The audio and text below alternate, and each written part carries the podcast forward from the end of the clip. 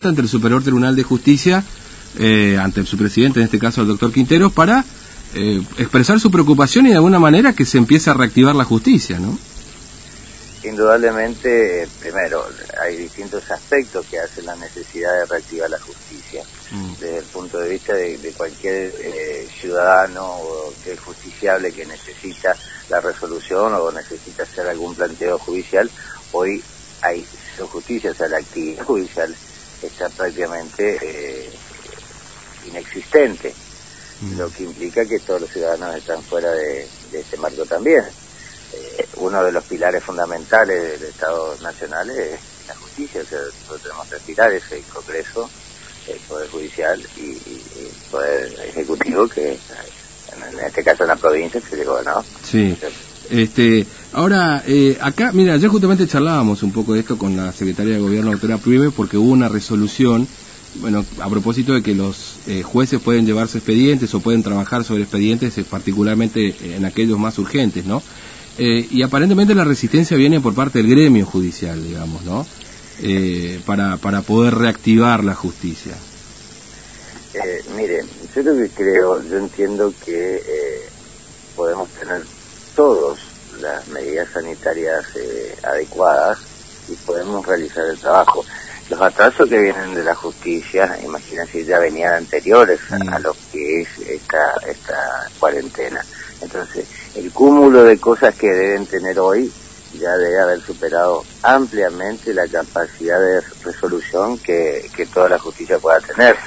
Y si esto lo seguimos así, eh, y, y fundamentalmente eh, seguimos acumulando cosas y no le permitimos ni siquiera que adelanten trabajo, también es mucho más eh, grave, digamos, la situación en la que nos vamos a encontrar. Porque creo que no, no, primero que la resolución implica que no va a ser algo de atención al público, o sea, que simplemente mm. serían los empleados judiciales y los eh, jueces que podrían llevar los expedientes de la casa para dar la directiva que cuál eh, se realicen o se practiquen las sentencias pendientes o, o la terminación de alguna causa que estaba ya eh, iniciada, lo que tampoco es eh, eh, está hablando de justicia, sino de terminar un trabajo que ya está iniciado. Lo que estamos hablando hoy es que las personas que hoy necesitan acceder a la justicia no lo van a poder hacer. Mm. Ahora, la, realidad, doctor es que prácticamente este año no ha empezado en, en el tema judicial, ¿no? Porque en febrero, bueno, volvió la actividad y ya mediados de marzo, arrancamos con esto. ni, un precalentamiento fue la justicia, ¿no? prácticamente. Lo que pasa es que hay algo que también el gremio tendría que ser un poco más solidario. Yo entiendo que está cuidando a sus asociados, eh, pero también tendría que estar mirando que, eh, que hay medidas de seguridad que puedan eh, tomarse como se toma para ir al supermercado, como se toma para un montón de actividades, para ir a Repta, para ir a Agua de Formosa, para ir al Rapipago. Hay un montón de, medidas de seguridad que se van tomando que justamente no tiene que implicar eliminar algún poder del Estado como sería la justicia. El gremio eh, de, de alguna manera tampoco mira la actividad laboral de aquellos profesionales que eh, nos dedicamos exclusivamente a esta, a esta actividad, que vivimos de esta actividad, ¿no es cierto? que hoy nosotros nos estamos encontrando que no solamente que no trabajamos, sino que tampoco vamos a recaudar para fin de mes.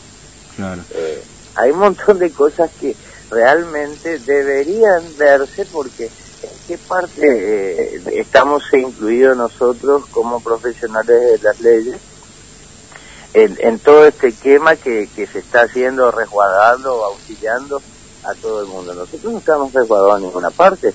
O sea, si vos tuviste la capacidad de ahorro, estás viviendo hoy, pero si no tuviste la capacidad, hay muchos jóvenes abogados que ni siquiera tienen la posibilidad de haber recaudado nada, como para soportar no trabajar eh, ya más de 30 días y tener mm. que cumplir con las obligaciones. O sea, eh, hay muchos aspectos que implican la solicitud que nosotros le hemos hecho al Superior Tribunal de Justicia. Mm. Entre todos esos aspectos también la necesidad de comenzar a trabajar.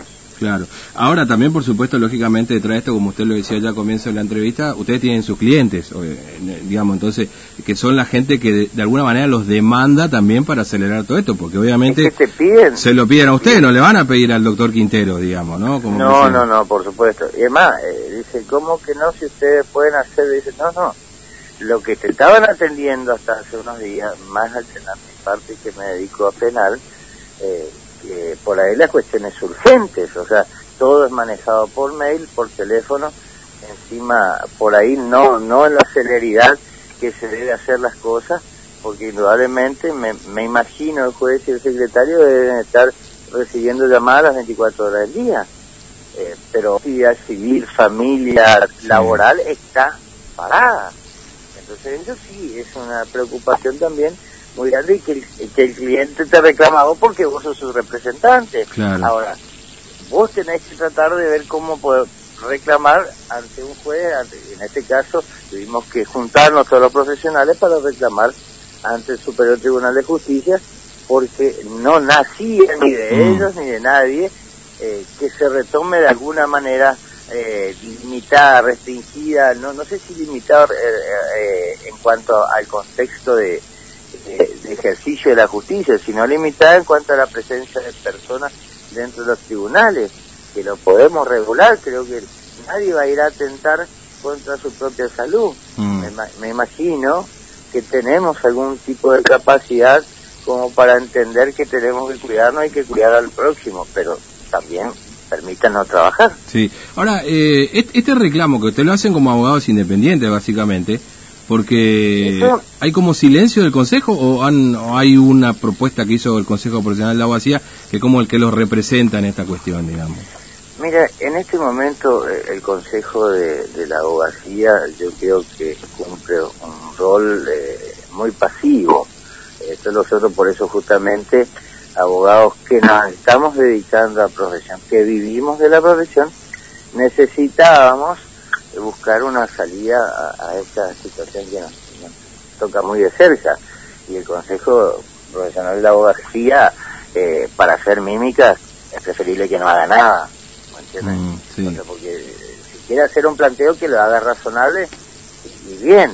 Eh, no que, que sea la, digamos, la compañía de lo que decía en otros estamentos del gobierno. Mm. Yo creo que el Consejo de la, eh, profesional de la abogacía hace mucho tiempo ha dejado de cumplir el rol de gremio para los abogados.